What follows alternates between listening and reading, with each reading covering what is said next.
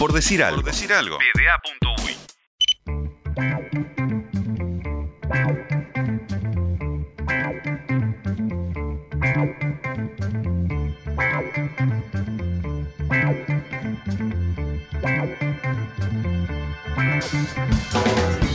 Nos metemos en el segundo bloque de Por Decir Algo y es momento de hablar del Mundial de Ciclismo que se está disputando en tierras belgas.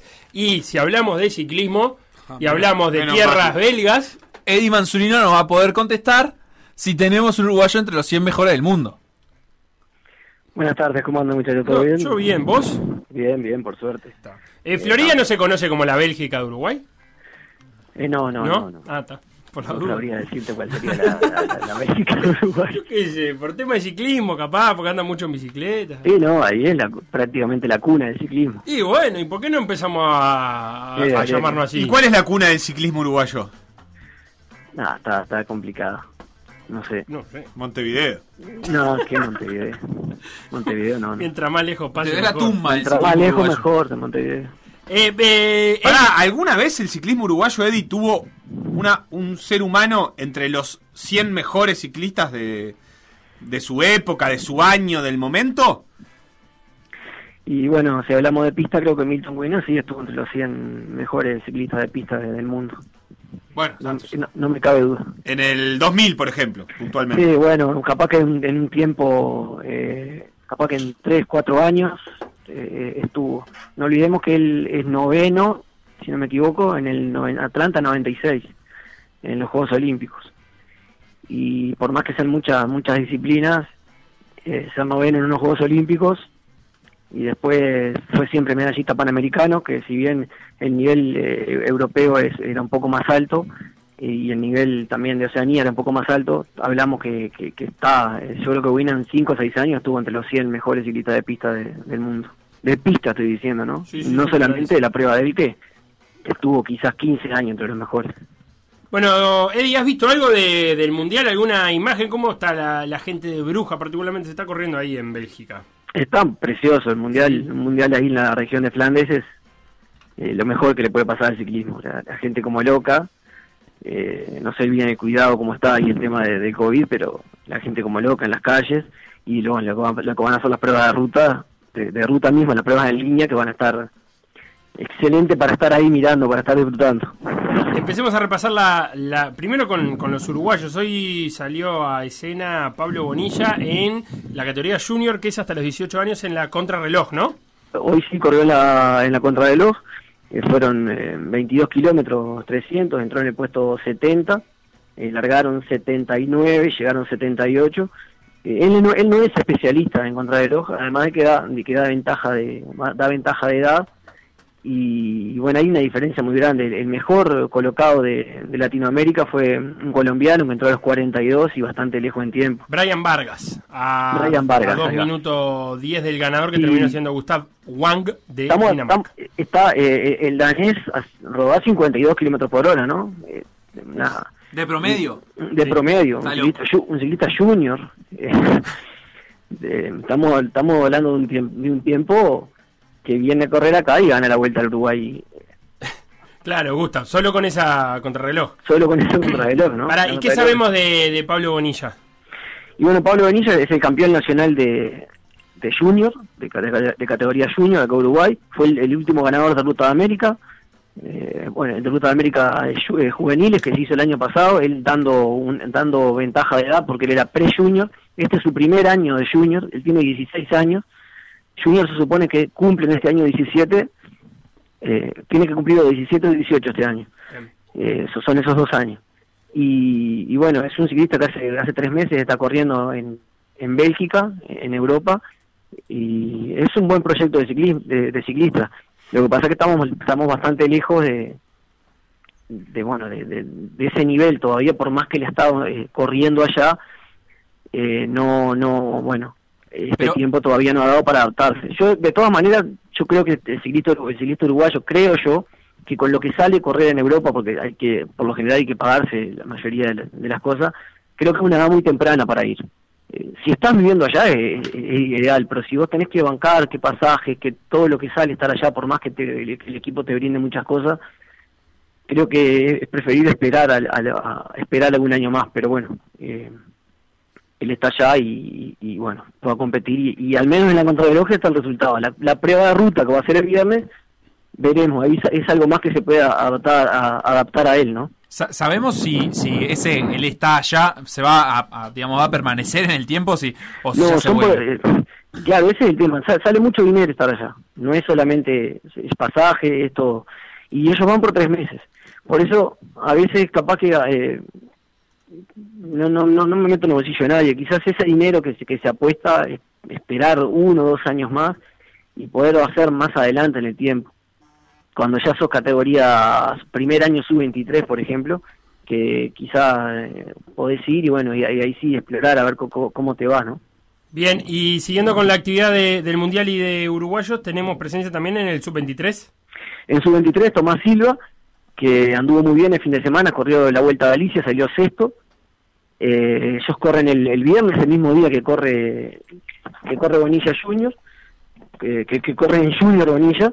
Eh, son 161 kilómetros de competencia y bueno, eh, es una competencia que se pueda... Es, una- es durísima porque es como si fuera una clásica, mucha subida, Claro. eh, corta pero pero fuerte y en el caso de- del sub-23 son 161 kilómetros y el domingo está corriendo Eric Fagundes que, que, que, bueno que ellos van a correr do- prácticamente en el mismo circuito pero 268 kilómetros Larguísimo. Para un, un ciclista uruguayo son distancias Larguísimo. muy largas. Eric también está corriendo en, está corriendo en España está corriendo en las mismas carreras que está eh, corriendo Tomás Silva los mismos kilometrajes que está corriendo Tomás Silva la diferencia que Eric tiene 23 ahora cumple 24 y Silva tiene 19 Claro.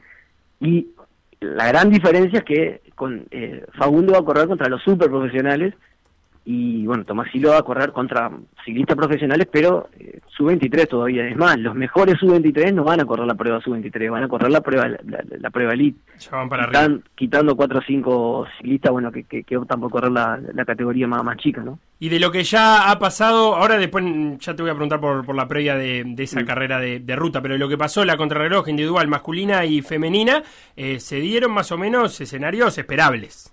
Sí, eh, bueno, eh, los tres que estaban, que se nombraban para la para la prueba de, de elite, eh, con Gana que cada vez que, que tiene una, una, una opción de esta no, no la desaprovecha y mm, Van a ver que, eh, que bueno que estuvo ahí se, se veía en la, en la llegada esperando con todo su público eh, alentándonos y Seis segundos nada más. Eh, Gana le ganó a Van Aert por seis segundos. Por seis- hay una imagen que está muy buena que se ve de atrás que viene Gana y viene la moto atrás de Gana y todos los belgas haciendo señ- seña a Gana que frene, que frene. Esa, esa- esa imagen está muy buena, pero está, se dio más o menos el resultado. Podía ganar Gana, podía podía ganar Van Eh, y- creo que estaba un poquito más abajo, pero estuvo ahí el podio. Hablando de imágenes, eh, igual Van Aert se lo tomó bien, ¿no? Incluso publicó una especie de meme o de chiste en el que como Sí, que llegaba a la casa y le decían, che, ¿otra vez una medalla de plata? Sí, sí, eh, se lo ta, se lo tomó bien. La- cuando se ve la imagen, se agarra la cabeza en- en- entregado.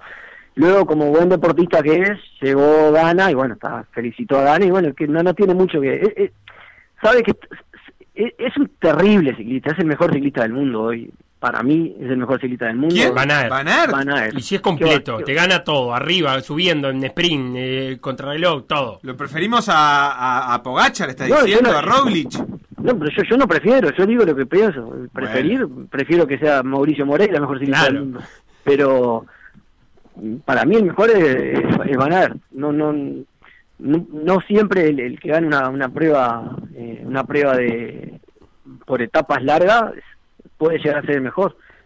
Pero está, es, una, es, lo, es lo que opino yo, ¿no? Y se retiró Tony Martin. Algunos están hablando ya de Filippo Gana como, Se re- como se retira mañana. ¿Se retira mañana? Se retira mañana porque mañana es la prueba contra el mixta. Ajá. Eh, corren tres hombres y tres mujeres. Bien. Es una que se viene haciendo desde, desde, desde el año pasado.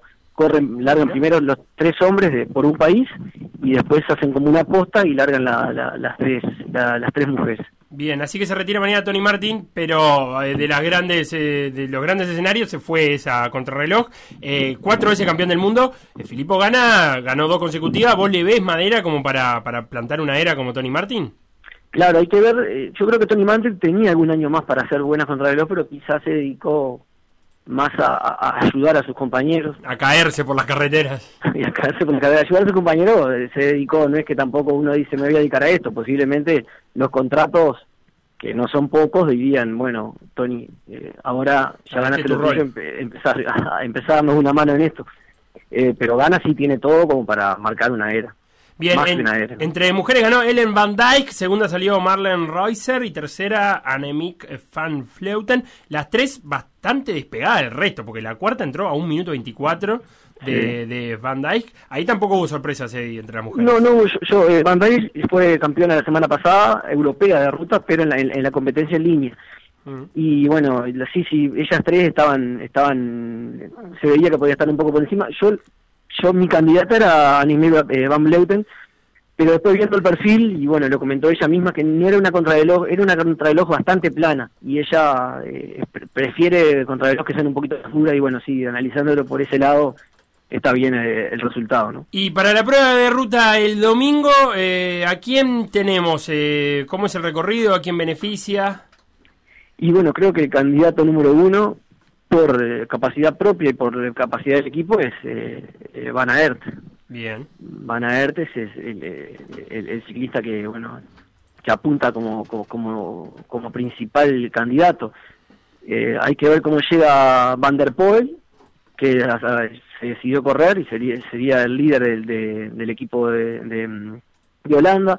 Tenemos a la Philippe, Pogachar que no está en, en- en su en su mejor en su mejor versión y bueno por ahí estarían, estarían Colibrelli que está, está andando muy bien por Italia está resistiendo muy bien y bueno por ahí estarían lo- lo- los nombres no Una, una, estoy viendo el perfil de la tapa, es un- una sierra, no, una, una- un es- serruchito. es una clásica como si fuera una lieja una lieja Bastoña lieja Bien, ahí su- subida y bajada constantemente. Eh, ¿Españoles o colombianos? Difícil, ¿no?